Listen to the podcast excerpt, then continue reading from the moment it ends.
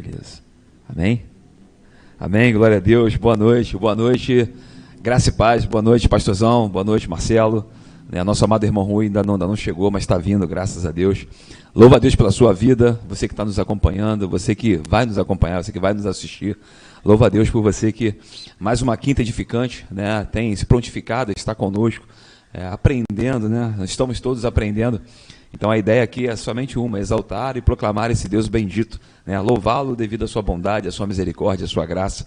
E eu louvo o Senhor por ele nos conceder mais uma noite né, de quinta edificante. Ainda é quinta edificante o nome, é, então eu louvo o Senhor por essa bondade, por nos permitir mais uma vez. E a gente vai tratar um tema, como todos os temas, né? Um tema assim abençoadíssimo e vai falar muito né, com você. A gente começou na, na, na, no domingo falando desse tema e a gente acabou estendendo justamente porque tem muita coisa ainda para a gente poder é, é, entrar, mexer. Né? Eu costumo dizer catucar. Então Deus ele tem algo tremendo para nós essa, essa noite que é a palavra dele. Que Deus abençoe sua vida em nome de Jesus. Graça e paz a todos, boa noite, sejam bem-vindos a mais uma quinta edificante. Nosso irmão Jorge, pastor Reginaldo aqui também conosco. Que bom podermos voltar, que bom saber que você está nos acompanhando, está aí do outro lado, né, acompanhando mais uma quinta edificante. Pela graça do nosso Deus, nós podemos retornar aqui. E como nosso irmão Jorge já colocou aqui muito bem, vai ser mais uma quinta-feira aonde essa é a nossa expectativa, nós vamos aprender com o Senhor, vamos crescer na palavra, vamos dar mais um passo, né? É aquilo que a palavra de Deus diz, em crescer na graça e no conhecimento. A cada quinta-feira nós damos um passo a mais nesse crescimento e que Deus nos abençoe nessa noite, que não seja diferente. Então, vai valer a pena você continuar aí conosco, compartilhe também, né, para que mais e mais pessoas possam ouvir, serem abençoadas e vamos juntos aprender com essa palavra poderosa, essa palavra que certamente não volta vazia. Glória a Deus. Né? Gostei do, da palavra do Marcelo, né? Vai valer a pena. Me lembrou de Julianson, né? Vai valer a pena. Eu só não posso cantar porque aí senão. Não podemos, né? Não, não dá podemos. certo, não dá certo. uh, é, para quem, quem não conhece, né? Marcelo, eu sou, sou irmão, irmão Jorge. Nós somos a dupla, né? Tá ruim, vai ficar pior. Começou a cantar, já viu, tá ruim e vai ficar pior. Glória a Deus. Como nós falamos, né, o tema hoje que vai ser tra trabalhado, isso se encontra no livro de Jeremias, no capítulo 1, e a gente vai direto ao assunto, né, e tratar esse tema maravilhoso. E louvamos a Deus, né, pastorzão, como sempre, chegou cedo, incansável, né, mexe aqui, puxa fio para lá e conserta aqui, está aqui agora do lado, não sei se você está vendo, não. E continua, tá vendo, não. é, e continua. Está aqui, tá aqui do lado agora, puxa aqui a câmera e vai para lá. Glória a Deus pela vida do nosso pastor, que Deus continue abençoando o nosso pastor. Ore Amém. pelo nosso pastor, né? ore por essa igreja. Né? A ideia dessa igreja é, como eu disse, exaltar a Cristo, louvar a Cristo, proclamar a Cristo, se deleitar na sua graça, na sua glória. Então eu havia pedido para você abrir Jeremias capítulo 1. A gente tratou bem esse tema aqui no capítulo 1, verso 5. É, eu vou apenas ler o capítulo 1, verso 5, mas a ideia é tratar o verso 11 e 12. Como a, a, a introdução ela vai falar a respeito da eleição, que é um dos nossos temas, e a igreja presbiteriana é uma igreja que, ela não tem três pontos, ela é uma igreja que crê nos cinco pontos, né? a gente não crê em quatro pontos, a gente crê nos cinco pontos. Né? Então a ideia é justamente tratar de um, de um dos pontos, a gente sempre trata desse, desse, desse ponto. E é um ponto que vai falar a respeito, que está incutido, né? vai falar a respeito da, do chamamento de um homem, da eleição desse homem, de como Deus escolheu esse homem, é, bem semelhante aqui na Escritura com o apóstolo Paulo. Escolhido né, desde o ventre. Aqui na minha versão está antes do ventre. Então, Jeremias capítulo 1, versículo 5, diz assim a palavra do Senhor, sem mais delonga: Antes mesmo de te formar no ventre materno, eu te escolhi. Eu acho que só essas palavras aqui, né? Eu costumo falar que tem algumas palavras que a gente não precisa de muita coisa para pregar. Né? Imagine você, assim como eu, nós, pecadores terríveis, né? vivíamos desgarrados. A Bíblia diz que, por natureza, nós éramos filhos da ira. Efésios 2 diz isso. Estávamos desgarrados, né? desorientados, totalmente é, aquém daquilo que Deus quer, daquilo que Deus tem né? no seu propósito. E, de repente, essa graça se manifesta de uma forma tremenda. Esse Deus maravilhoso estende a mão né? Para nós mediante a pregação dessa palavra, porque Ele nos chama mediante a pregação dessa palavra, e não somente nos chama, Ele nos captura, Ele nos resgata de uma forma extraordinária, e Ele diz que desde o ventre nos escolheu. Aqui na versão é antes do ventre, ou seja, imagine você, pecador como eu, Saber que esse Deus tão grandioso, eu sempre costumo exaltar esse Deus, porque não tem como falar de Deus e não exaltá-lo. Né? Exaltar porque ele criou todas as coisas por intermédio da sua palavra. Né? Ele disse, haja e ouve. A gente sempre trata esse tema aqui, ex nihilo. Deus disse, haja e teve que acontecer. Né? Tudo aconteceu devido ao poder da sua palavra. Ele é tão poderoso né, que ele fala e as coisas ocorrem. Agora imagine esse Deus Criador olhando para você, escolhendo você antes é, do seu nascimento, antes de, do seu pai e a sua mãe coabitarem, antes deles se relacionarem. Deus já tinha visto você.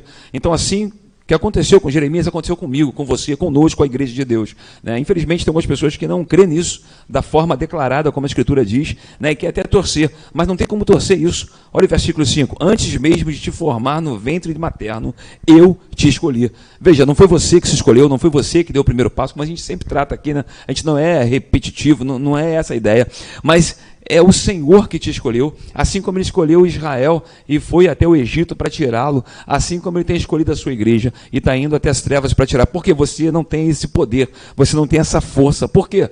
Mas, irmão Jorge, eu não posso levantar minha mão, você pode levantar a mão, levantar o que você quiser. A questão não é você levantar, a questão é que nós estávamos mortos, como eu disse aqui em Efésios 2, dos nossos delitos e pecados, estávamos mortos, né, afundados na, na, na lama e não tinha reação, porque morto não tem reação. Se esse Deus não esticar a mão, acredite a gente ia continuar morto. Então eu te escolhi antes que viesse ao mundo. Eu te separei e te designei. Veja, Deus escolhe e ele te dá uma missão. É interessante que, por Deus ter nos escolhido, algumas pessoas interpretam, interpretam esse texto aqui e interpolam o texto. Elas dizem que Deus te escolheu, né? se Deus te escolheu, então logo você não vai falhar, você não vai.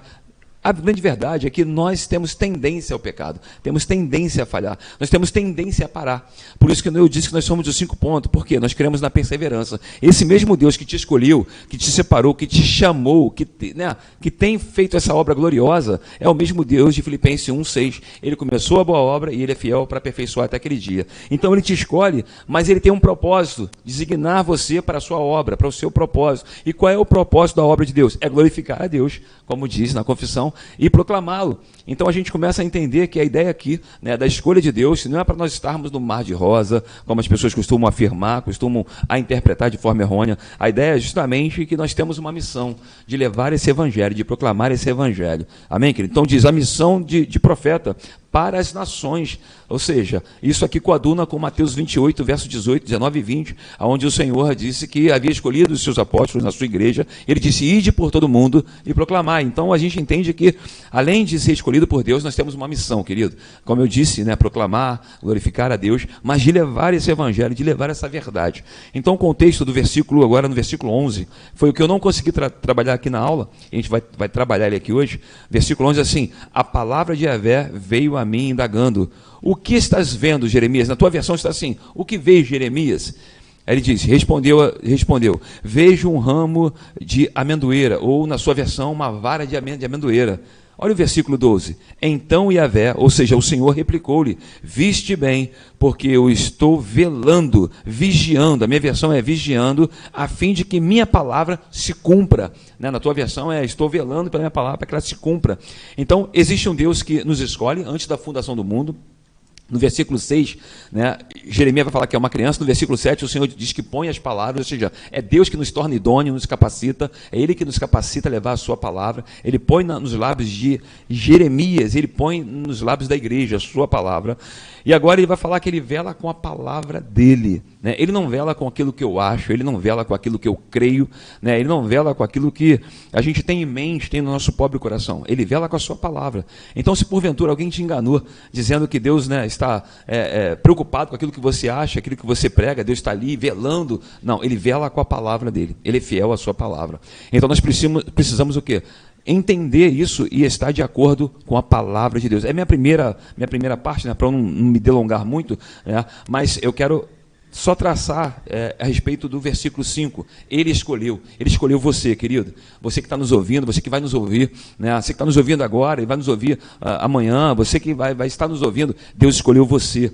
Ele não escolheu você por acaso, não escolheu você porque você estava mal, estava em dificuldade. Não, ele escolheu antes da fundação do mundo. A soberania de Deus né, chegou até a sua vida por intermédio da pregação desse evangelho. E ele escolheu com um propósito. Porque nós temos que avaliar as nossas vidas e perceber né, se a gente está ou não de acordo com a vontade de Deus, se a gente está ou não de acordo com a palavra de Deus. Eu falei no domingo a respeito de João 16, verso 15, né, perdão, João 15, 16, onde o Senhor Jesus disse: Eu não, né, não foram vocês que me escolheram, mas eu vos escolhi e vos designei para que vade e deis fruto. O propósito de Deus na sua vida, na, na escolha dos seus eleitos, é que você dê fruto. Porque no versículo 7 e 8 diz que o nosso fruto glorifica o Senhor. Então que você essa noite possa entender que Ele te escolheu com o propósito de glorificá-lo. Você foi, né, é, é, você nasceu de novo, foi recriado, vamos colocar dessa forma, com o propósito de louvá-lo, de glorificá-lo, de exaltá-lo e de gerar fruto. Salvação, com relação ao chamado, a obra que vai ser executada, como que tudo parte do Senhor. É um engano nós acharmos, e infelizmente isso ainda é muito comum na, na igreja no Brasil hoje, que o homem ele participa, que o homem faz alguma coisa. Aí, aí mesmo no capítulo 1 de Jeremias, no versículo 4, Jeremias ele vai falar assim: A mim me veio, pois, a palavra do Senhor dizendo. Ele não foi buscar a palavra do Senhor, ele não, tava, ele não estava em, em, em busca, ele não estava procurando, foi a atitude de Deus em direção a ele. Ele falou: A palavra de Deus veio a mim, né? e aí depois vem o versículo 5: Antes que eu te formasse no ventre materno. Esse texto aqui vai, vai é, é, é, caminhar junto com o texto de Romanos, né? quando a palavra de Deus fala, e eu quero só mostrar para você aqui rapidinho, em Romanos capítulo 8, se você puder até deixar marcado aí Jeremias capítulo 1, versículo 5, e olha só, Jeremias 1, 5 diz: Antes que eu te formasse no ventre materno, eu te conheci, e antes que saísses da madre, te consagrei e te constituí profeta às nações. Então ele fala que antes de formar, ele conheceu e que depois ele deu um, deu um ministério, ele deu uma, uma, uma direção, ele é, é, vocacionou, ele chamou. Antes que saísses da madre, ou seja, antes do nascimento, eu te consagrei e te constituí profeta às nações. E aí, Romanos 8, lá no versículo 29, vai dizer assim: Porquanto aos que de antemão conheceu, Jeremias 1,5, ele diz: Antes que te formasse no ventre materno, eu te conheci. Então veja como é que caminha, né? Exatamente no mesmo pensamento. Romanos, de novo, diz: Antes, porquanto aos que de antemão conheceu, também os predestinou para serem conforme a imagem de seu filho, a fim de que ele seja o primogênito entre muitos irmãos. Ou seja, Paulo escrevendo aos Romanos fala de um Deus que ele faz a obra, que ele cumpre o propósito na vida daquela pessoa, que ele chama aquela pessoa, que ele vocaciona aquela pessoa com um propósito. E assim foi na vida de Jeremias. Ele antes que saísse da madre, né, antes que, aliás, antes até que fosse formado, ele já era conhecido. E às vezes as pessoas acham que não, eu sou conhecido quando eu entrei na igreja e aceitei Jesus. Não. Se você realmente entrou na igreja e levantou a sua mão, o irmão Jorge colocou isso aqui, né? E, e, e seja pelo apelo ou como for, mas se você realmente se converteu a Cristo, se você realmente se rendeu a Cristo ou se render a Cristo, isso não aconteceu naquele dia que você foi no culto e ouviu a pregação e, e ali você foi tocado. Isso começou antes mesmo que você fosse formado. Olha que coisa maravilhosa saber que nós somos conhecidos por Deus mesmo antes de sermos formados no ventre materno. O Salmo 139 também vai falar a respeito disso. Então, é, é, esse texto aqui ele é muito rico porque ele mostra como Deus tem as atitudes, tem as ações, é Ele que vai de encontro ao homem para fazer a vontade dele prevalecer. E aí no versículo 12, essa parte final aí, quando ele fala: Viste bem, porque eu velo sobre a minha palavra para a cumprir. E aí entra uma coisa importante aqui, o irmão Jorge, você que está nos assistindo, às vezes nós queremos que alguma coisa aconteça, ou que as coisas aconteçam, que as coisas caminhem pela nossa própria vontade. E às vezes nós estamos fazendo as coisas do jeito errado e querendo que dê certo. Mas aí Deus fala: olha, eu velo sobre a minha palavra para cumprir. Eu vou cuidar, eu vou velar. E, essa, e, e esse termo aqui, velar, é muito interessante, porque é um cuidado minucioso que, que Deus tem. É, é um cuidado em detalhes, ele cuida ali o tempo todo. Tanto que a palavra vai dizer que os céus e a terra vão passar, mas a palavra não vai passar. A palavra de Deus não vai voltar vazia, ela não vai passar. Então, ele vela sobre a palavra dele. E a história de Jeremias vai nos mostrar isso. E Jeremias, com esse chamado que Deus colocou na vida dele, e Deus velando para que a palavra dele se cumprisse, a palavra vai se cumprir. Não, interessante e aí nós vamos ver no decorrer da. Co- co- Só, só dando isso adentro, interessante que a palavra, o salmista diz que a palavra passou sete vezes, né? é uma metáfora interessante essa, sete vezes na fornalha. Ou seja, Deus não, não pensou e jogou, né? não foi uma coisa que ele, ah, vamos pôr isso aí. Não, não, por isso que ele vela com essa palavra. Não é qualquer palavra, é a palavra de Deus. É, e, então- e ele vai dizer que ela não volta para mim vazia, ela faz aquilo que apraz, que me apraz. Então veja, é sempre Deus no controle, é sempre Ele comandando, é sempre Ele fazendo a, a, a obra de uma Perfeito. forma completa. Então a palavra tem que cumprir o propósito que Deus colocou para que seja cumprido. Foi o que ele falou, né? Haja luz. Aconteceu. Exatamente, exatamente, com o poder, com a autoridade que só ele tem. Com a autoridade que só pertence a ele. Então, ah, quando ele fala aqui no final do versículo 12, viste bem, porque eu velo sobre a minha palavra para cumprir, é exatamente isso. E o problema do homem é que o homem às vezes quer que as coisas aconteçam fazendo as coisas erradas, né? Ou se apoia em Deus, achando que as coisas vão dar certo, fazendo da forma errada, é o que a história né, do povo de Israel nos mostra no contexto de Jeremias.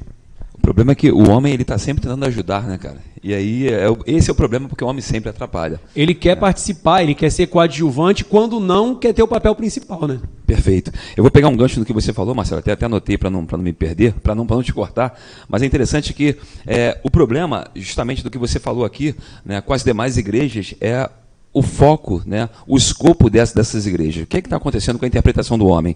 O homem ele tem uma interpretação muito limitada. Então ele acha que a obra de Deus começa de acordo com a vontade dele. Ou seja, eu levanto a mão para o Senhor Jesus e ele começa essa obra. Quando ele não interpreta dessa forma, ele interpreta também de uma forma errônea na cruz. Porque ele acha que tudo começou na cruz. Né? Por exemplo, quando eu era arminiano capenga, eu pensava assim mesmo. Na cruz, Jesus me viu na cruz. Na cruz ele estava ensanguentado, ele olhou aquela emoção toda, sabe? Como se fosse mexer com os céus. Na verdade, não. Na verdade, Deus não me viu na cruz, não foi por intermédio da cruz de Cristo que o Senhor me viu e me escolheu. Não, isso foi antes da fundação do mundo. Efésios capítulo 1, versículo 3 até o 14 vai tratar a respeito disso. Antes da fundação, o Senhor já tinha nos visto, o Senhor já tinha, já tinha um propósito na sua mente, no seu coração, justamente para nós. E ele manifestou isso em Cristo na cruz. Sabendo da nossa queda, né? Ele prepara isso antecipadamente, sabendo da nossa incapacidade, sabendo da queda. Perfeito. Por isso, quando as pessoas falam né, do plano B de Deus, né? Ah, Deus tem um plano B. E eu digo, eu refuto, eu brigo, eu debato. De- Deus não tem um plano B. Na verdade, Jesus não é um plano B de Deus. Não, Adão caiu, então Jesus é o plano B. Querido, a tua mente está ofuscada, os teus olhos estão entenebrecidos e o seu coração está longe de Deus. Porque, na verdade, Jesus nunca foi o plano B. Jesus é o plano, eu te costumo dizer, é o plano O de Deus, é o plano original. Né? Ele é antes, porque Apocalipse vai falar, a gente sempre fala isso aqui, e a gente quer massificar esses textos, né? Apocalipse 13, verso 8, Apocalipse 17, 8, diz que o Cordeiro foi morto antes da fundação do mundo. Tudo foi planejado antes da fundação do mundo. Existe um Deus que antes da fundação do mundo, ele reina. Ele reina durante a fundação, ele reina né, no meio de todas as coisas, ele reina após é, isso tudo virar, virar um caos, porque ele tem o controle, ele tem a soberania. Então, esse é o Deus que vela com a palavra, que é justamente o segundo ponto que a gente está tratando aqui. Né? Viste bem, Jeremias. Você viu bem, Jeremias. Pô, Interessante que eu, quero, eu gosto de, de pa- parafrasear esse texto com o que está acontecendo hoje aqui. Olha o versículo 11. A palavra de Javé veio a mim dizendo: O que está vendo, Jeremias? O que você vê? Sabe qual é o nosso problema? É, Jeremias é um homem muito sincero, por isso que Deus o chamou. né? Era um homem assim que ele via o que tinha que ver e falava o que tinha que falar. É interessante que se Deus me der uma visão agora e começar a falar comigo, o que, que você está vendo? Eu, eu vou ficar tão emocionado, porque as pessoas são emocionadas, são tão carnais, que ela acaba vendo até o que não está vendo. É, ele, Deus mostrou para Jeremias uma visão, era uma vara de amendoeira. Se Deus desse uma visão para mim, eu estou vendo a árvore inteira com fruto, aquele negócio todo. Porque nós temos essa tendência. Então, o que a gente entende aqui, a primeira coisa é não diga mais do que está escrito. Jeremias não foi a mais daquilo que, está, que ele estava vendo. O que, que você está vendo, meu irmão, nessa noite? O que, que você está percebendo dessa palavra que está sendo ministrada? O que, que você percebe, lê e entende quando você se depara com a verdade de Deus expressa nessa palavra? Como que você enxerga essa, essa verdade? Porque muitas pessoas têm essa verdade, mas estão adulterando essa verdade, estão pregando de acordo com o que elas estão vendo. O problema não é ver a palavra, porque todos nós enxergamos. Se você enxerga, você está vendo. Agora o problema é como que você está interpretando isso. É, então, é, é, existe algumas coisas né, que a gente precisa tentar. E Deus falou para ele, então, disse Reavé, viste bem. Quantas pessoas não têm enxergado bem aquilo que é posto para elas? Né? Esse texto é muito claro, então as pessoas não estão enxergando bem. Por quê? Porque estão colocando né, algo a mais daquilo que está escrito. É interessante que o apóstolo Paulo vai tratar isso em Timóteo, capítulo 6. Ele diz assim: se você não está né, tranquilo com aquilo que Jesus falou, você é soberbo e nada sabe. Olha que palavra dura. Está lá, 1 Timóteo, não sei se está próximo aí, a 1 Timóteo 6,3 diz isso. Você delira. Quem diz é Paulo que está falando. Né? Se você não está, é, não, mas a palavra de Deus, eu posso né, botar alguma coisinha, acrescentar. Você delira e nada sabe. Quem disse foi Paulo. Chamou até de soberbo. É soberbo e nada sabe. Está aí com o texto? Tá aqui, se alguém ensina outra doutrina ele está falando da questão de doutrina aqui, né? E não concorda com as sãs palavras de nosso Senhor Jesus Cristo e com o ensino segundo a piedade é enfatuado. Nada entende, mas tem mania por questões e contendas de palavras de que nascem inveja, provocação, difamações, suspeitas malignas, altercações sem fim por homens cuja mente é pervertida. E olha só que homens cuja mente é pervertida e privados da verdade, supondo que a piedade é fonte de lucro. Nasce o quê? Nasce uma série de coisas, nasce o que? As seitas. Né? Exatamente. Nasce as seitas, de, desculpa a, a, a, realidade do texto, né? nasce, né? a realidade do texto não, a realidade que a gente está vivendo hoje, nasce as seitas e nasce as heresias e nascem os desvios doutrinários da, da verdade. Por quê? Porque Deus deu uma visão. Qual é a visão? É a palavra que, que nós temos. E ele nos pergunta, o que você está vendo, Marcelo? É, eu estou vendo uma árvore, né? É, estou vendo os frutos. Não, queria só uma vara. E Jeremias foi bem sincero, Senhor, eu estou vendo, vendo uma vara. Porque se é Deus mostrando, né? logo Deus não vai dar uma visão tão, tão simples assim de uma, de uma vara. É, imagine Deus dando uma visão, aquele rasgando os céus, nos mostrando algo. Não. Ah, querido, há pessoas que vão ter visões extraordinárias daquilo que as escrituras estão falando. Eu não estou falando aqui de dom de visão, não. Eu estou falando daquilo que você lê e você entende. Né? Tem hora que eu tô, eu leio o texto e fico, meu Deus, que visão maravilhosa que eu tenho do texto sagrado. É essa visão. Uma hora você vai ver como Jeremias o texto, uma vara. Uma hora você vai ver como Isaías, ele é sentado sobre um alto sublime trono. A questão não é o que você está vendo, é sim como você está vendo. Porque o texto que você vê é o mesmo que eu estou vendo. O problema é como estamos interpretando esse texto. Se realmente você entende que Deus nos escolheu, ou se você escolheu, escolheu Deus. Porque a gente está vendo esse momento as pessoas escolhem Deus, dá o primeiro passinho, né? é um sinergismo, é um pelagianismo, é tantos ismo do inferno que a gente não entende exatamente por que as pessoas se desviam. Né? Esse texto tão, tão claro. E disse Deus, Jeremias, tu viste bem. Você está de parabéns, Jeremias, porque eu velo sobre a minha palavra. E é interessante que essa palavra aqui é uma palavra profética bem complicada né? Que ele diz que o mal está vindo. Querido, há uma necessidade de você enxergar né, a palavra de Deus como a palavra de Deus é. Por quê? Porque o mal está vindo. Verso 13, 14 vai falar que a panela de pressão está vindo queimando, ou seja, o mal está vindo do norte, o juízo está vindo, né? a tribulação está chegando. Não vem com esse papo de que você vai ser arrebatado e você é só, é só vitória. Isso aí é conto da carochinha. O que nós precisamos atender e atentar e entender é que o mal está vindo sobre a terra. E somente aqueles que estão em Cristo serão guardados na grande tribulação. Não, e aí você entra nesse ponto aí, né? Aí. e agora, deixa, deixa eu só. Só para não. propósito. É, eu sei. Não, porque tem, tem uma, uma, um comentário aqui da, da irmã Sandra, Sandra Bicário. Ela colocou aqui: esse assunto tem a ver com a predestinação? É, totalmente. Tem totalmente a ver. É, é a predestinação, é a eleição, é a soberania de Deus que está em, em, em pauta aqui. Porque, segundo a Tessalonicenses 2, eu quero citar esse texto aqui, que eu acho um dos textos mais interessantes também, segunda de Tessalonicenses, enrolou a língua agora aqui. Segunda de Tessalonicenses 2, é, versículo 13. Olha só Paulo escrevendo aos Tessalonicenses o que ele diz: Entretanto, devemos sempre dar graças a Deus por vós, irmãos amados pelo Senhor. Agora, olha o motivo de dar graças, né?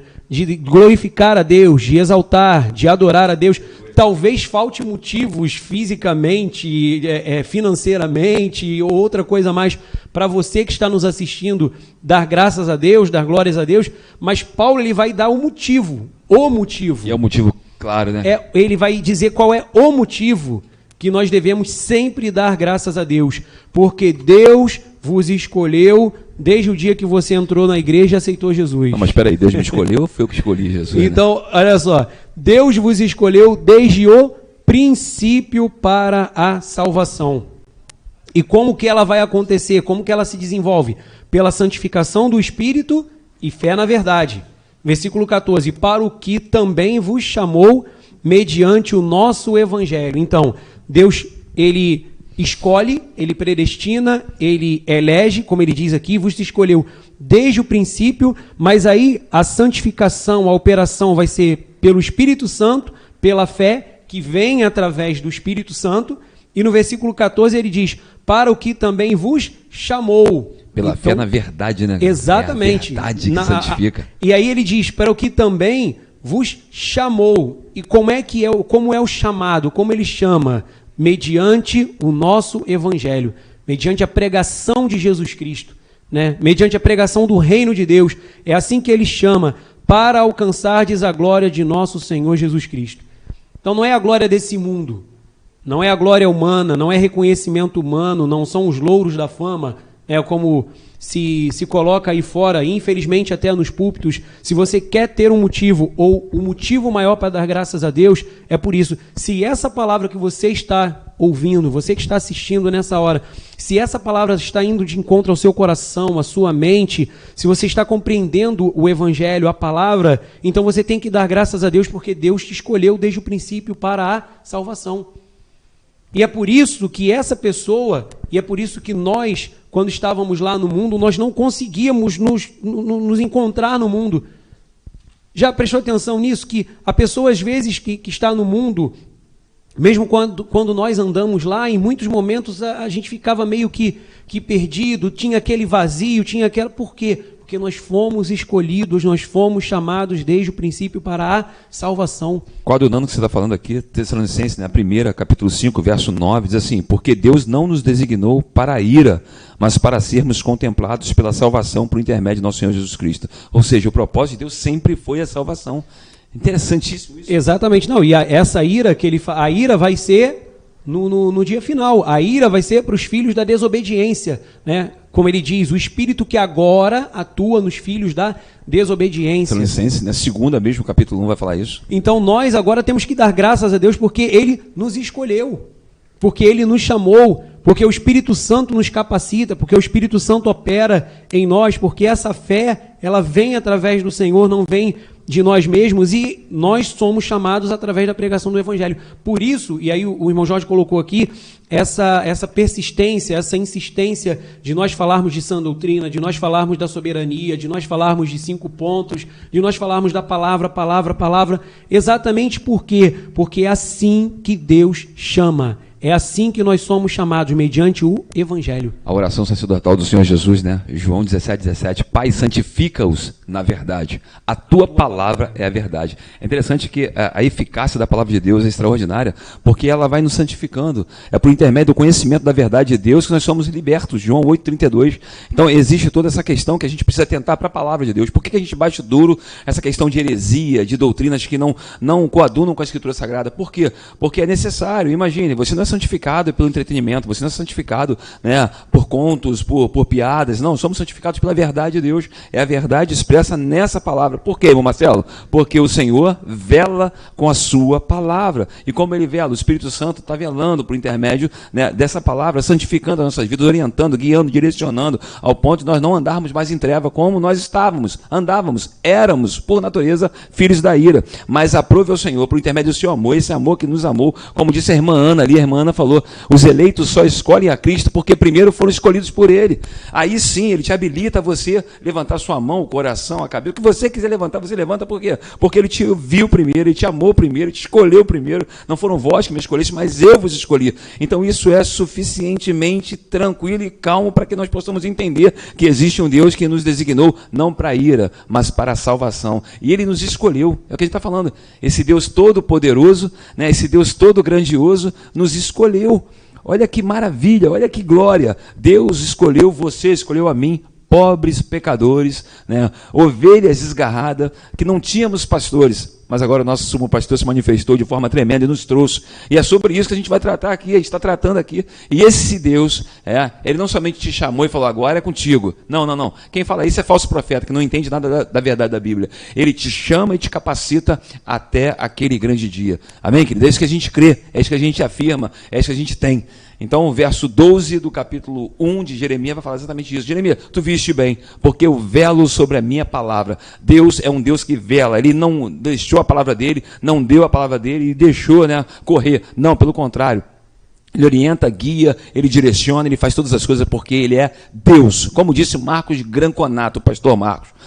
Por que, que eu creio em Deus e por que, que eu creio na doutrina da, da eleição? Porque Deus é soberano. Se ele não fosse soberano, eu não ia crer. Então ele é soberano, querido. Ele começou uma boa obra na sua vida, ele é poderoso para aperfeiçoar até aquele grande dia. Ah, o, o comentário ali, ó, do Salmo 139, né?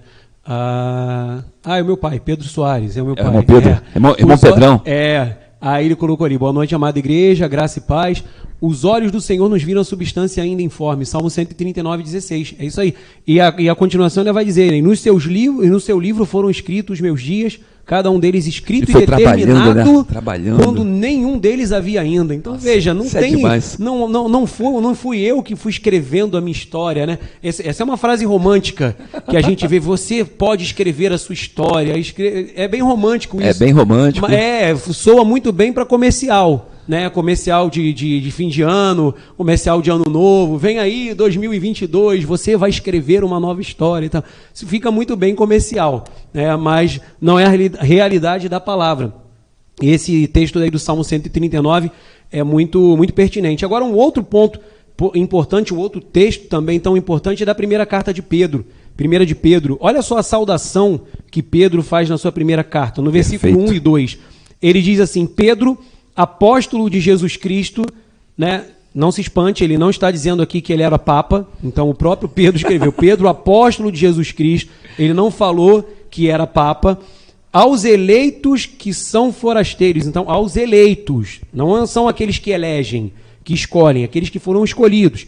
Que são forasteiros da dispersão. No Ponto, Galácia, Capadócia, Ásia e Bitínia. Agora, olha o versículo 2 eleitos segundo a presciência de Deus Pai e santificação do Espírito para a obediência e a aspersão do sangue de Jesus Cristo, graça e paz vos sejam multiplicadas. Então ele está falando aqui da eleição, né? Segundo a presciência, ou seja, foram escolhidos segundo a presciência de Deus, a, em santificação do Espírito para a obediência essa, esse ponto aqui também é muito importante, Jorge, porque sempre que nós falamos de predestinação, de eleição, de salvação eterna, de perseverança dos santos, as pessoas vêm com aquele argumento, né? Ah, não, então você pode viver de qualquer jeito. A interpretação da prece. É, é, você pode fazer o que você quiser, você pode. Então, olha só, o que a palavra diz é que os eleitos, segundo a presciência de Deus, foram eleitos, foram chamados, foram predestinados, foram escolhidos em santificação do Espírito para a obediência. Logo, se não vive em obediência, não é eleito. Se não, se não vive em obediência, não é, não é ovelha. Então, todas as vezes que nós vamos ver os textos que falam sobre eleição, sobre predestinação, sobre ah, o chamado eficaz de Cristo, nós vamos ver esse mesmo contexto, nós vamos ver isso atrelado. Nós vamos ver sempre a santificação e a obediência. Nós nunca vamos ver uma, um texto onde se fala de eleição, de predestinação, soberania de Deus, aonde o homem agora ele é tão livre que ele pode fazer o que ele quiser e pode viver da forma que quiser. Nunca nós vamos encontrar isso. Tanto é que no nosso no nosso exemplo, que foi o que nós começamos aqui com Jeremias, não foi isso que aconteceu. Jeremias não fez o que ele quis, ele obedeceu a Deus, ele cumpriu a vontade de Deus, ele pagou um alto preço para exatamente exercer o que colocou para ele. Não, não somente isso, Jeremias foi até proibido de casar. Jeremias não casou. Só para você ter uma ideia da intensidade que Jeremias viveu com, com o Senhor. Ou seja, é, Jeremias obedeceu cabalmente aquilo que ele havia recebido. É interessante que os textos aqui né, diz que eu velo com a minha palavra, mas no decorrer o Senhor falou que tinha posto ele como um forte muro de bronze. Eles pelejarão contra ti, mas não prevalecerão contra ti. Então, se a gente começar a, a olhar para esse lado, a gente fica assustado e perplexo com aquilo que Deus fez por intermédio de Jeremias. Porque quando, na, na verdade, tudo que Jeremias passou, tudo aquilo que ele fez, é a glória de Deus, porque foi o Senhor que estava nele, o Senhor que estava agindo, né, o capacitando, o tornando idôneo para ele passar por toda a situação. É aquilo que o salmista diz, né, Salmo 23, ainda que eu andasse pelo vale da sombra da morte, se eu vier a andar, o Senhor está comigo. Então o Senhor estava com Jeremias em todo o tempo.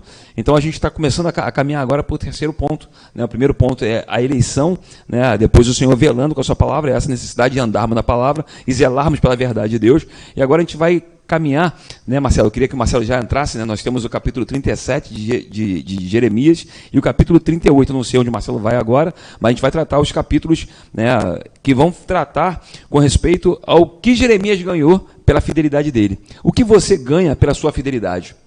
Algumas pessoas acham que é só vitória e a gente vai ter agora nossa casa própria, como se o Senhor Jesus fosse dono da minha casa, com a minha vida, fosse, enfim, aquele Papai Noel, né, que a gente costuma dizer, né, aquele Papai Noel bacana, que está dando bênçãos para todos. Então a gente precisa entender exatamente quem é Deus, né, como que Deus age, como que Deus trabalha e o que Deus permite. E sabendo que independente do que você venha passar, né, o apóstolo Paulo, ele citou ali o texto de Romanos 8, verso 29, né, 33 em diante, Paulo diz que o que pode nos separar nos separar do amor de Deus. Né? O que pode? Esse amor que está em Cristo Jesus, o que pode nos separar? A morte, a perseguição? Não, não tem nada que pode nos separar desse amor. Por quê? Porque esse amor veio dos céus para a terra, não veio da terra para os céus. Esse amor foi revelado em nós, por intermédio do seu Filho Jesus. Então a gente vai tratar agora uma questão que a gente precisa tratar, é, onde as pessoas elas estão vivendo um evangelho né, do triunfalismo, onde as pessoas elas só têm, só ganham, elas nunca perdem, não ficam enfermas, não ficam doentes. Não, se você está numa dificuldade é porque você está em pecado é uma interpretação, né, desculpe o termo, bem, bem ruim, né, para não dizer o microfone, bem ruim né, daquilo que a Escritura diz. Então a gente tem que estar atento para a gente não estar dizendo amém. Eu preguei na sexta-feira passada e falei isso. Falei, meu irmão, não, não dá amém agora não, escuta a palavra de Deus para depois você dar amém. As pessoas costumam dizer amém, eu recebo, eu recebo. Parece uma festa, cara. E a grande verdade, né, o que Deus está ministrando na sua, na sua palavra é que nós, sabe, sejamos né, coesos, concisos naquilo que a gente está vendo. Jeremias, o que tu viste? Eu vi uma vara, Senhor. Né, o que, que você está vendo? Né, o que, que você está vendo quando você olha para o mundo? Qual é o quadro que você vê? Porque porque está se pintando um quadro. Qual é o quadro que você vê? É, aquele quadro de está tranquilo, está tudo bem, não, isso vai, isso vai, isso vai passar. Querido, estão te enganando. A situação vai ficar mais intensa. Mas aqueles que perseverarem até o fim, aqueles que permanecerem em Cristo Jesus, aqueles que estão né, andando, combatendo o bom combate, aqueles que estão em Cristo Jesus, são nova criatura. Então isso é, vai atingir o mundo, mas você será guardado. É, aí no caso são aqueles que, Paulo, que Pedro falou, né? Os eleitos que estão em obediência, aqueles que vivem em obediência. E aí nós vemos aqui, vamos então ao texto de Jeremias 37, para a gente começar a entrar um pouco aqui nessa questão. Ah, o que, que aconteceu com o chamado de Jeremias? Nós começamos falando do chamado, a mim veio a palavra do Senhor, eu te conheci no ventre, eu te consagrei às nações, maravilha. Até aí, beleza, profeta de Deus. As pessoas gostam muito disso, né? Aquele ali é o profeta de Deus, aquele ali é homem de Deus, aquele ali é boca de Deus, né? E tal. E qual é a consequência disso? Você vai ser rico, você vai ser famoso, você vai ser muito conhecido, você vai ser amado, você vai ser querido. Só que não. É igual o pessoal fala. Só que não. Jeremias 37, versículo 1, diz assim: Zedequias, filho de Josias, e a quem Nabucodonosor, rei da Babilônia, constituíra rei na terra de Judá, reinou em lugar de Conias, filho de Jeoaquim. Versículo 2: Mas nem ele, nem os seus servos, nem o povo da terra deram ouvidos às palavras do Senhor que falou por intermédio de Jeremias, o profeta. Quer ser profeta? é aqui, nessa câmera. Quer ser profeta? Quer ser boca de Deus? Então se prepare para você não ser querido. Se prepare para você ser combatido. Se prepare para você não bom. ser ouvido. Se você realmente vai falar da parte de Deus, Jesus falou: Olha, o mundo odiou vocês, porque primeiro odiou a mim. Não tem essa questão de tapete vermelho, não tem essa questão profeta, de, né? de, fama, não tem essa questão de, de festa, porque. Não. O, a figura do profeta não era bem, bem, bem vista, não era querida. Né? Nós temos aqui, não, de repente não vai dar, dar tempo de entrar nesse, nessa situação, mas o próprio Jeremias, nós falávamos isso aqui antes da, da de começarmos aqui a mensagem, começarmos o estudo dessa noite, o próprio Jeremias escreve aquilo que Deus manda. Né? E quando chega diante do rei, quando aquilo é colocado diante do rei, o rei despreza a palavra de Deus e joga no fogo. Ele joga fora, ele despreza totalmente a palavra de Deus. E aqui a Bíblia diz: os servos, nem ele, nem os servos, nem o povo da terra deram ouvidos às palavras do Senhor que falou por intermédio de Jeremias, o profeta. Só se a gente contextualizar um pouquinho aqui, não, não, não, não ferimos o texto aqui com essa contextualização que eu vou fazer, será que realmente os profetas de hoje não no mesmo patamar que Jeremias, claro, mas aqueles que declaram a palavra, né, que pregam o evangelho, que falam da verdade, que falam da sã doutrina, estão sendo bem vistos, bem ouvidos, queridos, são famosos, são reconhecidos? Não. A palavra a pregação muitas vezes é dura, ela é confrontadora, como era a palavra de Jeremias, como foi a profecia que Deus mandou através de Jeremias, como sempre Deus fazia, uma advertência e um chamado ao conserto, um chamado ao arrependimento, né? um chamado a se converter, a largar os maus caminhos. Deus é misericordioso, ele faz isso conosco em todo o tempo. Ele fez com Israel, ele faz conosco hoje. Hoje ele nos chama mais uma vez ao arrependimento, ele fala, ele nos chama, ele diz que há tempo, ele diz que há, há, há, oportunidade se nós não endurecermos o nosso coração, se nós ouvirmos a voz de Deus, mas o povo não ouvia. Ou seja, Jeremias falou da profecia, ele jogou, queimou a profecia, Deus deu outra profecia para que ele escrevesse. Olha a paciência de Deus. E mesmo Até assim, que... e mesmo assim eles não queriam ouvir. E aí o resultado disso, né? Vamos avançar um pouquinho aí no versículo 15. Jeremias 37, versículo 15. A palavra diz: Os príncipes irados contra Jeremias, Jeremias não estava sendo aplaudido. Ele não estava sendo aplaudido. Ser, quer ser profeta, né? Você não quer tinha ser ninguém, profeta. é, quer ser profeta. Ele não estava sendo aplaudido, ninguém estava assoviando, né, para ele. Ele não usava Fala, Deus. ternos italianos, ele não estava fazendo nada disso. Os príncipes irados contra Jeremias açoitaram-no e o meteram no cárcere na casa de Jonatas, o escrivão, porque a tinham transformado em cárcere. Ele falou a verdade, ele perseverou, ele persistiu em falar a verdade, em cumprir o chamado lá do capítulo 1, né, em, em realmente ser boca de Deus, em fazer aquilo que Deus mandou, e olha a consequência. E aí no versículo 17, o 16 e o 17, para eu terminar aqui, e o irmão Jorge continuar. Diz assim: Tendo Jeremias entrado nas celas do calabouço, ali ficou muitos dias. Olha só, ele estava pagando por que crime? Pregar a palavra, falar a verdade, dar um recado de Deus, né? tentar sacudir, tentar advertir né? a nação, tentar sacudir aquela nação idólatra, aquela nação que estava praticando uma religiosidade vã. E aí no versículo 17, mandou o rei Zedequias trazê-lo para sua casa e em secreto lhe perguntou: Alguma palavra do Senhor? E respondeu Jeremias: Ah, disse ainda: Nas mãos do rei da Babilônia serás entregue. Olha a profecia, né? Imagina o rei perguntando para ele: o, o, o Jeremias, tem uma palavra para mim? Tem uma profecia para mim aí? Tem uma palavra de Deus para mim? Tem. Então qual é? Nas mãos do rei da Babilônia serás entregue. Essa aqui ninguém quer ouvir, né? Cara, não muda a palavra, né, cara? O que tu viste, Jeremias? Eu vi uma vara de amendoeira. A nossa irmã Ana, ela colocou ali algo. É gritante a diferença do ministério de Jeremias para o ministério dos profetas da atualidade. É gritante. É uma discrepância quando a gente olha os profetas da Bíblia e olha os que se dizem profetas na atualidade. Os homens estão enriquecendo cada vez mais, né, com falsas profecias, dizendo-se homens de Deus. E por conta disso, eles entram no caminho, né? Eu falei isso aqui, eu vou acabar sendo repetitivo, né? Mas eu falei domingo a respeito disso, eu tratei exatamente essas questões aqui. Eu não consegui sair desse texto. É o versículo 13, eles acusaram Jeremias de estar desertando. E no versículo 15, como Marcelo colocou, furiosos com Jeremias, espancaram. As pessoas aqui eu coloquei que espancaram ele, a, esse homem eram amigos dele eram pessoas que estavam com ele, agora estavam furiosos com ele porque supostamente né, tinha uma, um falso testemunho falando que ele havia desertado.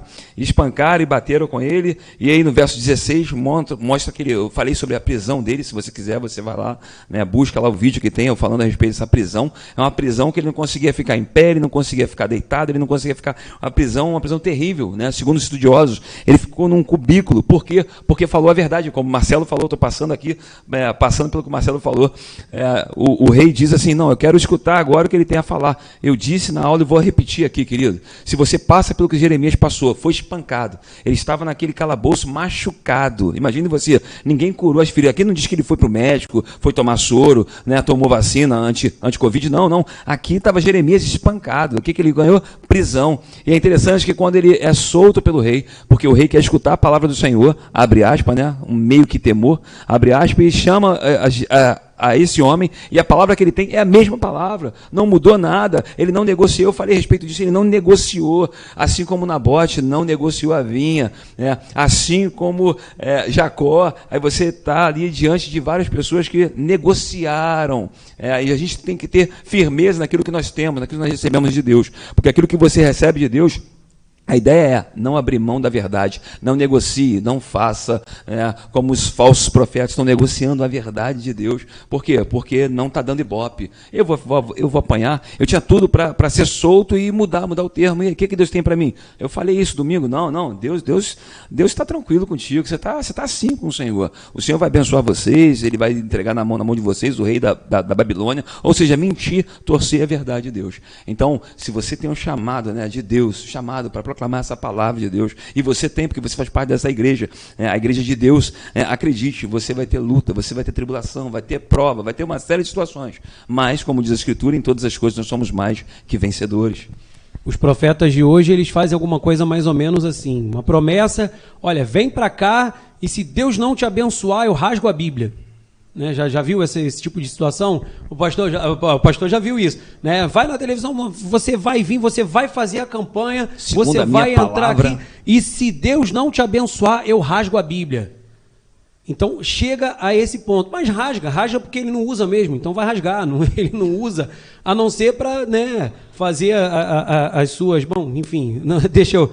Não vou entrar aqui nesse mérito. Mas esses são os profetas de hoje. Profecia hoje é o quê? Para entregar envelope, entregar a chave. Eis aí o envelope, olha a chave, olha não sei o quê, a chave da vitória e por aí vai. Então, e quando a Bíblia fala que a nossa vitória, nós falamos aqui, né, eu falei aqui em Tessalonicenses, o motivo de dar graças a Deus é nós termos sido escolhidos desde o princípio para a salvação. O que vai acontecer no meio do caminho, eu sei que é difícil, às vezes na, na, na nossa humanidade pensar nisso, é complicado, é. Nós, humanamente falando, é complicado. Às vezes a gente passa certas situações que a gente não imaginou que ia passar, ou pode vir a passar. Né? Então, a, mas a, o controle da história e da nossa vida está nas mãos de Deus. Então, Ele diz isso, Ele que está no controle. Então, mesmo nos momentos mais difíceis, nós temos que confiar que Ele que está no controle. Foi o que Jeremias fez. Jeremias continuou, olha só no capítulo 38, e o Jorge falou isso aqui, ele não mudou. Olha lá no versículo 3 o que ele diz, no capítulo 38, no versículo 3. Assim diz o Senhor. E ele continuou falando, ó, eu não estou dizendo não, mas o Senhor mandou, eu vou continuar dizendo. Esta cidade infalivelmente, olha só, será entregue nas mãos do exército do rei da Babilônia e este a tomará. As profecias de hoje, não pode dizer isso aqui, infalivelmente. O que está cheio por aí é de profecia que não se cumpre. Eis que vejo e não acontece. Não, Deus mandou dizer e não acontece nada. Deus me mostrou e nada acontece. E por ter dito isso, o versículo 4, leia para nós o versículo 4. Aí o versículo 4: Disseram os príncipes ao rei: Morra este homem, visto que ele, dizendo assim estas palavras, afrouxa as mãos dos homens de guerra que restam nesta cidade e as mãos de todo o povo, porque esse homem não procura o bem-estar para o povo, e sim o mal. Quer dizer, e o bem-estar do povo estava onde? Estava em cumprir a vontade de Deus e não fazer o que eles estavam fazendo. Versículo 5: Disse o rei Zedequias: Eis que ele está nas vossas mãos. Então, meio que ele lavou as mãos, né? Ah, deixa eu só ver, deixa eu ver aqui. Ah, tem os comentários aqui, não, que o, o, o Jorge. Pedro. Deixa, eu, deixa eu colocar aqui. os atuais. Deixa eu voltar só do que o nosso, nosso irmão Diácono Rui colocou aqui, ó, o nosso que está desfalcando o time hoje. Rui colocou: os atuais profetas pregam aquilo que o povo quer ouvir. Exatamente. Perfeito, Rui, pode, ser que, pode ser que muita gente que começou a ouvir o estudo dessa noite já tenha desistido, já tenha desligado, porque a profecia não está tão boa. né? Então, de repente, já teve gente que desistiu. Ah, qual foi a outro? É, irmão Pedro. Qual Opa, foi o. Profetas não tem mais. Ah, tem pastores que dizem que se Deus não fizer, ele come a Bíblia. Ainda tem, é, ainda tem esse ponto também. Né? É mais fácil ler e pregar a Bíblia. Né? É um caminho, Rui, Rui novamente, é um caminho de mão dupla. O profeta fala o que o povo quer exatamente ouvir. Isso aí. E o povo procura profetas que falam de acordo com as suas condutas. Valeu, é exatamente. Rui. Nos últimos tempos, cercar-se-ão de falsos mestres segundo a sua própria cobiça. Então, a verdade é essa: o profeta ele fala a verdade, e aqueles que não querem ouvir é porque estão comprometidos com o erro. Exatamente. Né? Agora vamos lá, continuar até o versículo 6. que, que diz assim, Jeremias 38, versículo 6. É, esse, esse, é o momento de luta, por falar a verdade, pela verdade de Deus, é o, o momento preço, que está passando. O preço a ser pago. Versículo 6. Tomaram então a Jeremias e o lançaram na cisterna de Malquias, filho do rei, que estava no átrio da guarda. Desceram a Jeremias com cordas, na cisterna não havia água, senão lama, e Jeremias se atolou na lama. Olha que tremendo. Olha só, se Tem atolou na lama, lançado pecado, né? numa cisterna, ele estava atolado na lama sem ter culpa de nada, sem ter feito nada de errado. Porque ele estava pregando, ele estava persistindo em pregar a palavra de Deus, em dar o recado de Deus. Então, esse é o preço a ser pago. A igreja, aquele que prega a verdade, aquele que fala a verdade, vai ter consequências, ele vai ser perseguido, em algum momento ele vai ser confrontado e que Deus nos prepare para isso, que Deus nos sustente com sua graça, com sua misericórdia, para nós continuarmos falando do evangelho e da sã doutrina e sempre falar aquilo que Deus quer. E sempre caminhar dentro daquilo que Deus quer. Posso entrar Porque aí? senão ele, nós não temos como permanecer. O Marcelo falou exatamente isso aqui, ó. 2 Timóteo capítulo 3, verso 12. De fato, todas as pessoas que almejam viver piedosamente em Cristo Jesus serão perseguidas. E uma certa feita uma pessoa perguntou ao nosso reverendo, né, o reverendo Hernandes Dias Lopes, perguntou para ele: "Será que se nós formos perseguidos, se a igreja for perseguida, ela vai ser mais fiel?" Ele disse: "Não, é claro que não. Agora, se a igreja for mais fiel, ela será perseguida. Então a questão não é em sermos perseguidos. A questão é que nós precisamos ser fiéis ao Senhor. É interessante que a própria palavra de Deus tem um outro texto aqui que eu quero citar. É, a mão está um pouquinho ruim, mas dá para usar outra aqui. Ó. Filipenses capítulo 1. Olha o que Paulo diz a Filipenses capítulo 1. Você que acha que o evangelho é só vitória, como os falsos profetas dizem. Você que acha que o, o evangelho é tranquilo. Não, que isso. Agora, agora a minha vida mudou. É, ó, Filipenses capítulo 1, versículo 29. Porquanto, por amor de Cristo, vos foi concedido graça de não somente crer em Cristo, mas também sofrer por ele. Foi isso que aconteceu com o nosso amado irmão Jeremias, esse santo homem de Deus. Né? Ele recebeu o chamamento, ele recebeu né, a virtude que veio do Espírito Santo, ele foi habilitado, capacitado por Deus para falar a verdade de Deus e por conta disso foi encarcerado. No capítulo 37 foi uma prisão, no capítulo 38 uma outra prisão. Ou seja, é, a verdade de Deus ela traz tribulação, ela traz né, perseguição. E isso coaduna com o que Jesus ensinou em João capítulo 15, verso 18 em diante. Ele disse: o mundo, como Marcelo falou aqui, se o mundo vos odeia. Né? Há um grande problema quando o mundo né, ele começa a, de alguma forma, né, bater palma para aquilo que a gente está falando, agindo. Tem alguma coisa errada, porque é verdade, o mundo deve nos odiar.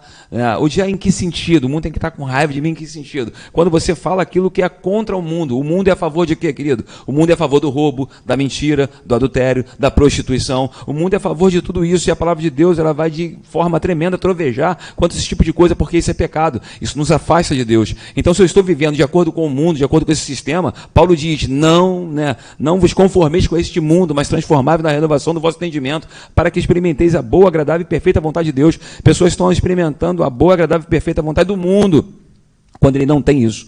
E a boa, agradável perfeita vontade de Deus ela é extraordinária. Né? Independente do que você vá passar, do que você está passando, independente se você está andando, como eu disse aqui, no Vale da Sombra da Morte, existe um Deus que ele zela pela sua vida, assim como ele zela pela palavra de Deus. Ele vela pela sua vida, ele cuida da sua vida, ele cuida de você.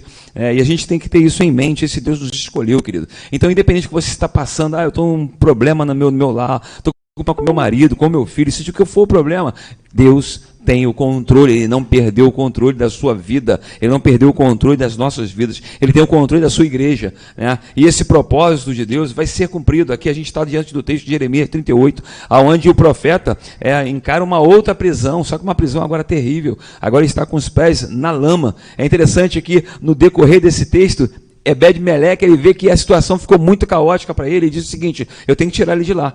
E Deus levanta esse homem para tirar. Por quê? Porque ali ele ia morrer de fome. O cerco da cidade estava, estava grandioso, já não tinha mais pão, não tinha como alimentar. Então colocaram ali justamente para quê? Para ele morrer. Independente, querido, aonde forem te colocar, do que falarem de você, da forma que te perseguirem. Independente disso, amado, existe um Deus. Eu louvo a Deus por isso, né? Existe um Deus que nos guarda. Independente se o homem quer que você morra de fome, que você desapareça, que você suma. Foi isso que queriam que fizesse com este homem aqui, né? mas ele perseverou, ele orou, ele clamou. E Jeremias 33, 3 fala isso, né? Ele diz, né? clama a mim e responder-te-ei. Ele estava clamando a Deus e esse Deus respondeu né? com Ebed Meleque, ou seja, esse homem que trouxe é, vida, trouxe luz um homem de Deus. É por isso que a gente está aqui falando que existe essa dificuldade, existe angústia. Jesus falou, João 16, 33, no mundo tereis aflição. Né? Então, se o Evangelho não está proclamando a Cristo, glorificando a Cristo, e não está mostrando a verdade, esse não é o Evangelho de Jesus. É qualquer coisa menos o Evangelho de Jesus. Uma coisa muito importante que eu creio que. Eu acho que hoje é fundamental, acho não, tenho certeza, que hoje é fundamental e nós precisamos enfatizar isso, e você que está nos acompanhando nessa noite, eu gostaria que você atentasse muito para isso que eu vou falar aqui. Nós estamos num momento crucial na história da igreja. Nós estamos vivendo um tempo muito difícil, com, com sombras de tempos mais difíceis ainda, mais difíceis ainda no porvir. Eu não quero ser profeta do caos aqui, falando a respeito disso. Mas, meu irmão, você que está nos assistindo, minha irmã, o nosso tempo é de se rasgar diante de Deus, é de se dobrar diante de Deus, é de buscar a face do Senhor, é de conhecer essa palavra, de, de mergulhar em exemplos como esse aqui de Jeremias e pedir ao Senhor que, por graça, nos dê esse mesmo espírito de ser como ele foi, obediente como ele foi, temente a Deus como ele foi, porque os ventos que estão para soprar sobre esse mundo, só realmente quem estiver em Cristo é que vai suportar. Só quem realmente estiver em Cristo é que vai poder a, a, a encontrar essa paz no Senhor. E no momento que isso começar a acontecer, não adianta o seu carro, não adianta o seu dinheiro, não adianta a sua influência, não, não importa quem você seja. Quando isso começar a acontecer, a única coisa que importa é se você realmente está andando com Deus. A única coisa que vai importar é se você é alguém como Jeremias que vai falar a palavra de Deus até o fim, que você vai se manter perseverante até o fim, que Ele nos dê graça de sermos dessa forma, porque as pessoas estão iludidas com o mundo de faz de conta. Como se todo o mal que a gente está vendo no mundo lá fora de repente fosse acabar no instalar de dedos e as coisas fossem melhorar e o homem fosse melhorar, como se, se a, a, a, a influência do pecado na humanidade ela fosse diminuir. Não, ela vai aumentando. Ela vai aumentando e o mal vai aumentando cada vez mais. Nós estamos caminhando para a manifestação cada vez mais forte do mal. Nós temos emissoras de televisão, estava vendo ontem um vídeo Emissoras de televisão falando de pedofilia como um transtorno e dizendo que pessoas que são pedófilas têm a, a preconceito, há um preconceito contra essas pessoas, que elas precisam de tratamento. Olha que ponto a malignidade está chegando. Na China agora, os aplicativos de Bíblia Sagrada agora foram todos bloqueados. As pessoas não têm acesso à palavra. Um aplicativo da Bíblia que você e eu temos facilmente no nosso telefone, lá já não é mais possível. Então, se alguma coisa desse tipo chegar aqui, como vai ser a nossa postura? Se de repente nós nos vermos numa condição, falando aqui de uma forma metafórica, de, de uma cisterna de lama, como é que nós vamos ficar? Será que vamos negociar a verdade de Deus? Como que vai ser a nossa postura? Então, isso me preocupa a mim, a mim cristão, falando individualmente, como a igreja numa, de uma forma geral. Que o Senhor nos dê graça e nos fortaleça para nós realmente sermos como Jeremias, para nós olharmos para esses homens na palavra e termos como exemplo, e não os profetas de hoje. E é por isso que nós estamos enfatizando isso aqui. O seu exemplo não pode ser aquele profeta X, Y, Z lá da televisão que promete mundos e fundos. Desculpe a expressão aqui, como se diz no popular. A sua referência tem que ser Cristo Jesus em primeiro lugar e aqueles homens que serviram a Deus, que realmente pregaram o Evangelho. Então isso me preocupa porque esse tempo está chegando. Não é uma frase de efeito, não é uma repetição de pregadores falando, mas é a realidade da palavra se cumprindo diante de nós.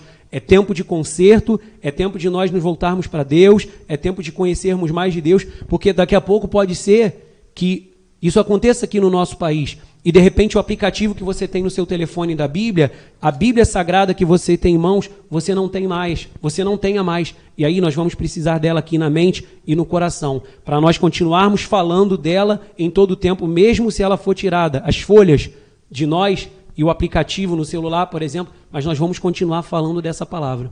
Maravilha, maravilha, maravilha. Perseguição, você está preparado? Olha o que o Pedro, Pedro. Dá um tema, hein? Dá, dá um, um assunto bom, dá um papo bom. Ó, Pedro Soares sempre dando uma, dando uma marretada boa. Os profetas atuais só pregam o que dá certo. E não o que é certo. É o pragmatismo. pragmatismo, né, cara? Sensacional.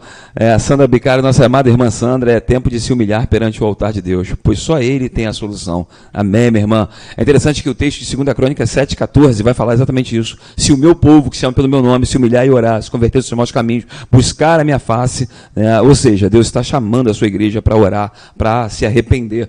Porque o que o Marcelo falou aqui é algo muito real e é algo que está acontecendo, se avolumando de uma forma né, tão intensa que é, hoje é a China daqui a pouco chega, em, enfim, em outros países e assim vai.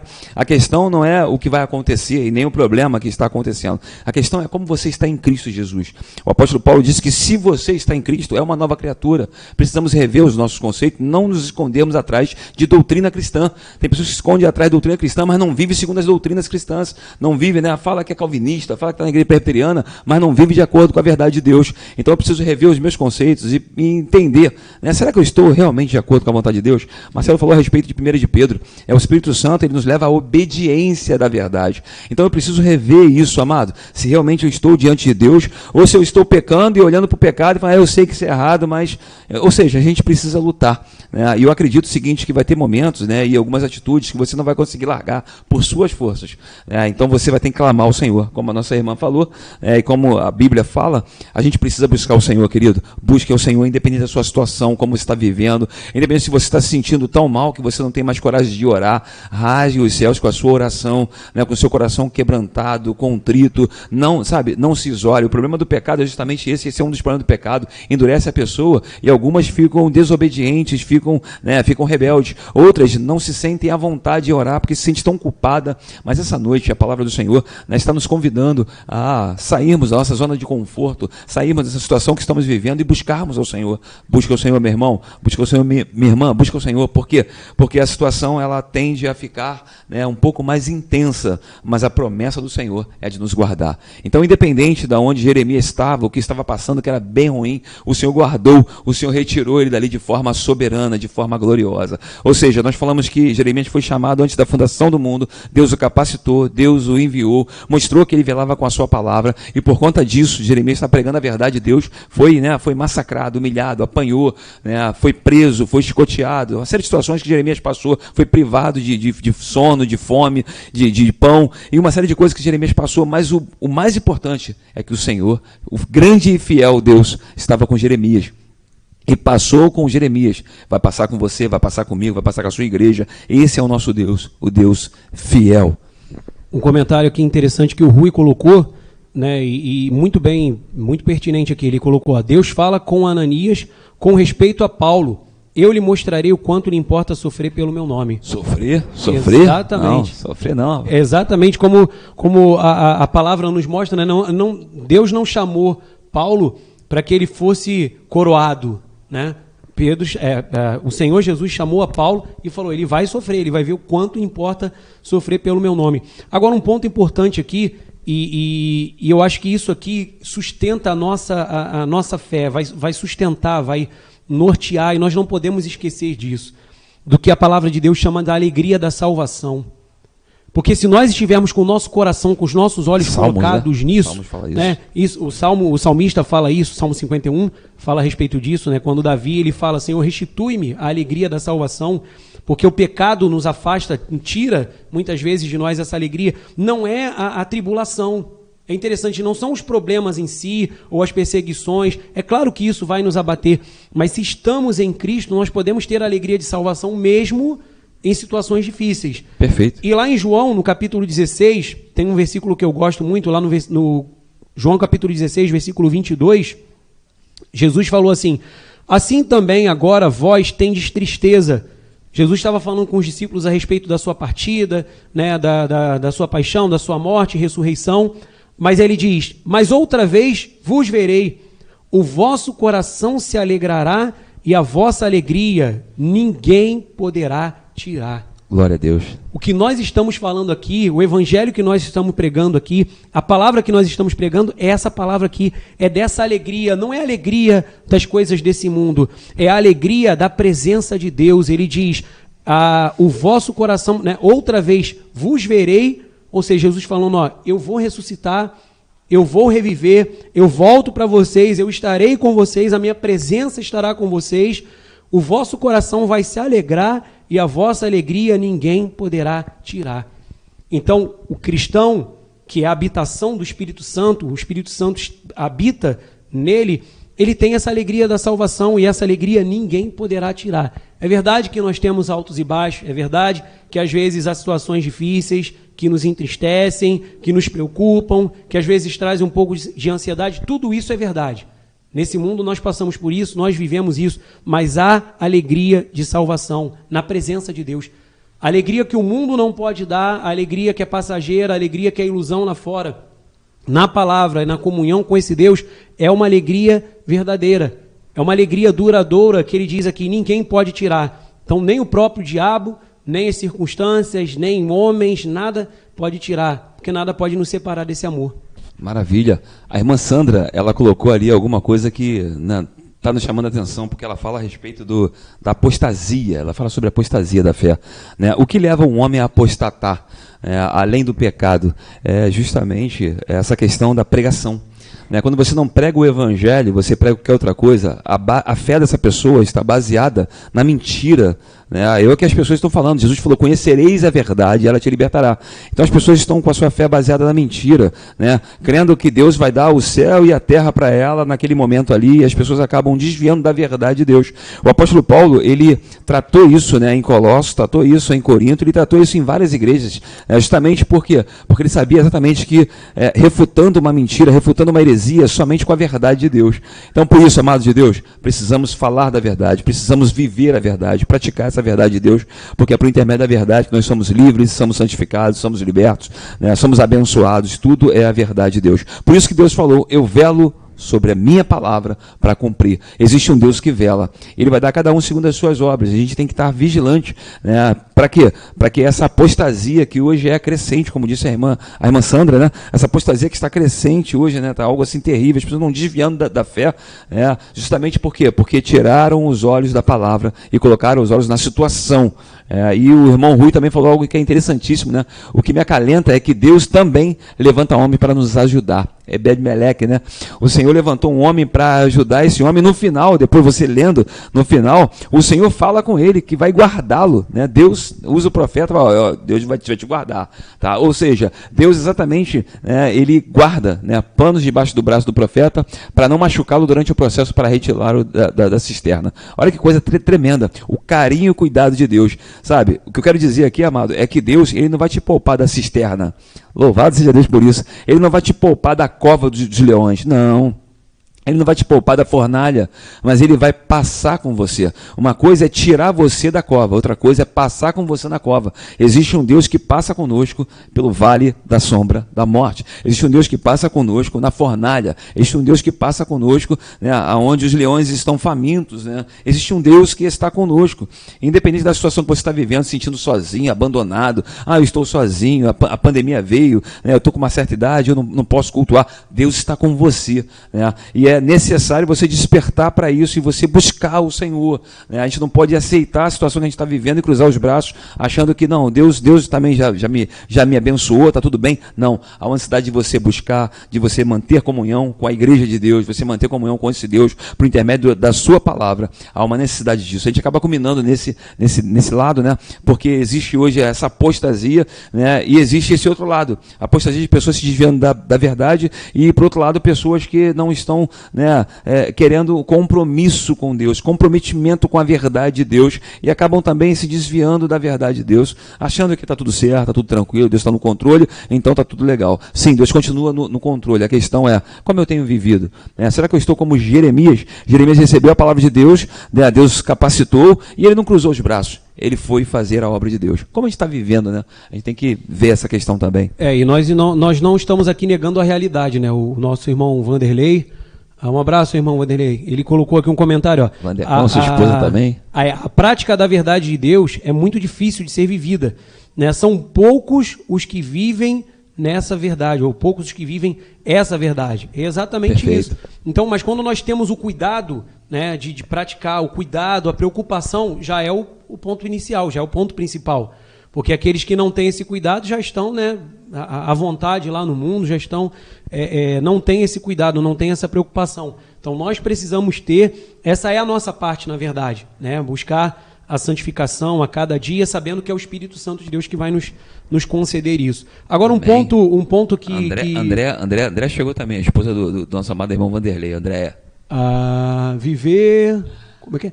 Viver o evangelho antes de anunciá-lo para, anunciá para os outros. É o que o Senhor Jesus nos tem ensinado. Exatamente. Exatamente. E de, de por todo mundo, né? E por todo exatamente. Mundo. Nós temos que praticar e depois pregar. E, e, e quem, quem tem esse, esse compromisso, quem tem esse temor, é que realmente está agradando a Deus. Agora, um ponto que a gente precisa também atentar é que o que existe hoje, e existia naquele tempo de Jeremias, essa parte aqui da, da, da história, né, do texto, de Jeremias, do chamado de Jeremias, me chama muita atenção porque tem a ver com o nosso quadro de hoje também. Das pessoas que são acabam sendo é, é, religiosas e acabam vivendo uma, uma, uma tradição e sem se preocupar se aquilo ali realmente é o que é a vontade de Deus, o que está agradando a Deus. Prefere, às vezes, seguir uma tradição é uma religiosidade falsa, uma religiosidade vazia. Eu nasci nessa igreja, né? Exatamente. Meu pai é dessa igreja. E Jeremias ele vai alertar para isso, porque o povo já estava meio que com a mente cauterizada pelo pecado. E lá em Jeremias, no capítulo 7, no versículo 4. Tempo do Senhor, né? Olha só o que, que Jeremias coloca aqui. No capítulo 7, no versículo 4. Olha só o alerta do é profeta.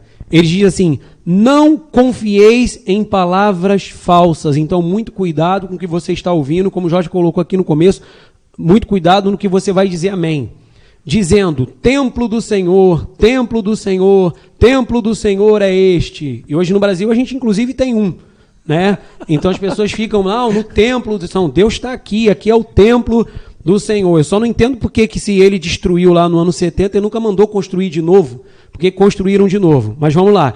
Então ele diz: o templo do Senhor é esse. Aí no versículo 5 ele diz: Mas se deveras emendardes os vossos caminhos, então não adianta a religiosidade do templo, não adianta a tradição do templo, não adianta se encostar no templo e achar, não, eu sou religioso, eu estou no templo, eu estou na casa de Deus, eu venho no templo, é aqui, né? Não que ele diz no versículo 5: Se de veras, se de verdade, se realmente não emendardes os vossos caminhos e as vossas obras, se deveras praticardes a justiça, cada um com o seu próximo, se não oprimirdes o estrangeiro e o órfão e a viúva, nem derramardes sangue inocente neste lugar, nem andardes após outros deuses para o vosso próprio mal. Olha só quantas coisas ele está dizendo. Aí no versículo 7: Eu vos farei habitar neste lugar na terra que dei a vossos pais, desde os tempos antigos e para sempre. Então, olha só, ele diz no versículo, no versículo 8: Eis que vós confiais em palavras falsas, que para nada vos aproveitam. O que é isso? Furtais e matais, cometeis adultério, jurais falsamente, queimais incenso a Baal, andais após outros deuses que não conheceis, e depois vindes e vos pondes diante de mim nessa casa, que se chama pelo meu nome, dizeis: Estamos salvos. Sim, só para continuardes a praticar essas abominações. Eu vou parar aqui no 10. Olha que, que quadro que Jeremias coloca aqui. Olha que profecia. Né? Olha que, que, que direto né? que ele coloca aqui. Então vocês estão dizendo: esse é o templo do Senhor, aqui é a casa de Deus, mas vocês não emendam o caminho de vocês, vocês não praticam a justiça né, com o seu próximo, vocês oprimem o estrangeiro, a, a, não olham a causa do órfão, da viúva, derramam sangue inocente, é, confiam em palavras falsas, furtais, matais, adultério, queima incenso a outros deuses, tantas outras coisas. E aí no 10, e depois vindes e vos pondes diante de mim nessa casa? Como se Deus fosse São religiosos, né? isso. Religioso é assim mesmo. Como se Deus fosse aceitar qualquer coisa, como se Deus não tivesse vendo tudo o que está acontecendo. Então eu repito, esse é um chamado de Deus para mim e para você. Nós não estamos aqui, né? Não é aquela questão, ah, porque você, você, você. Nós. Isso compete a cada um de nós.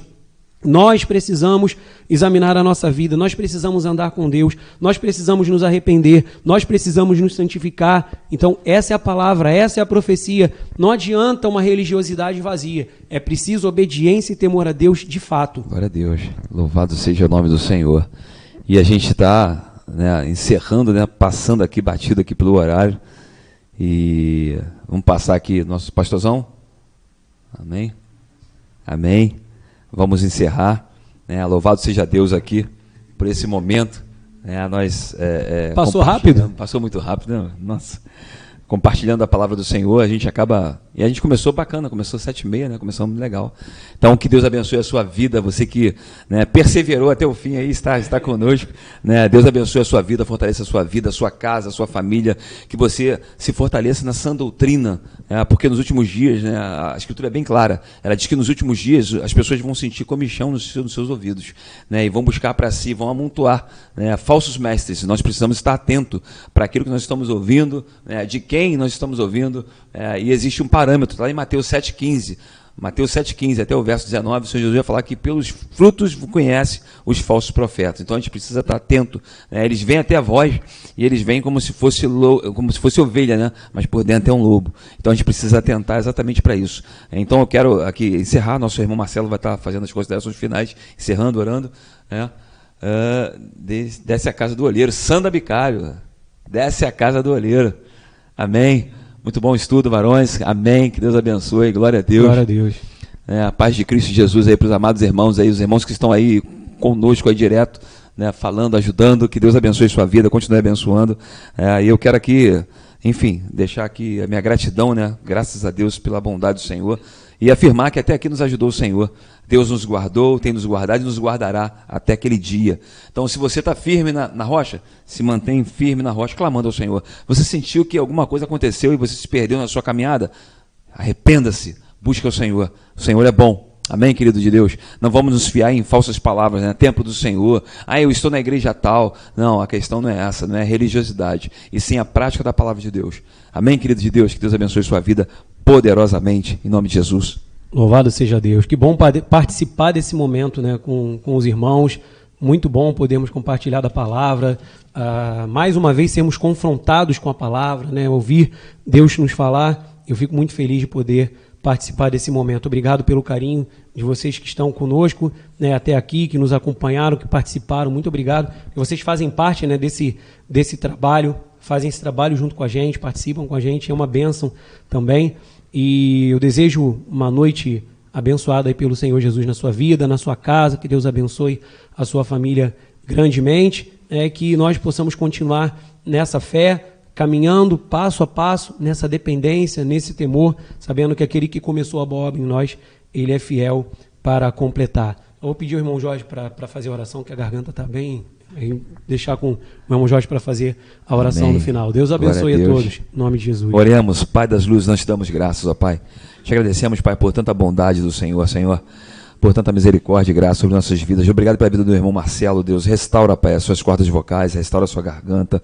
Que ele, Deus bendito, tenha a tua graça, Deus bendito, sobre a sua vida, trabalhando, Deus, de forma tremenda, como tu tens feito, Senhor. Abençoando a família do Marcelo, abençoando o seu trabalho. Da mesma forma, pedindo para o nosso pastor, Senhor, continua abençoando o nosso pastor, sustentando, prosperando a vida do teu filho de forma tremenda, tanto ele quanto a sua família, Senhor.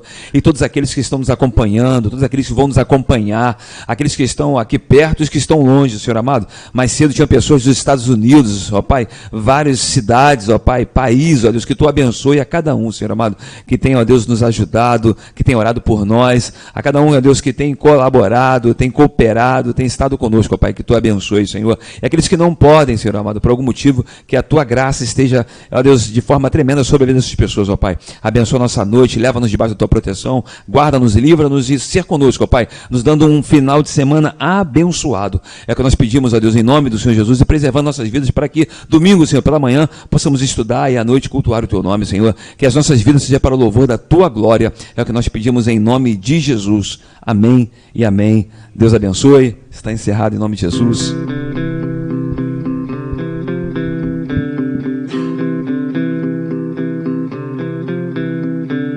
Não há um sequer,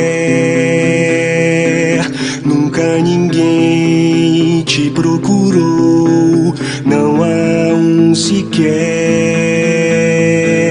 nenhum de nós te buscou. Dos céus tu olhas, Senhor, pra ver se alguém que entenda, se há quem busque a ti. Mas não há um sequer.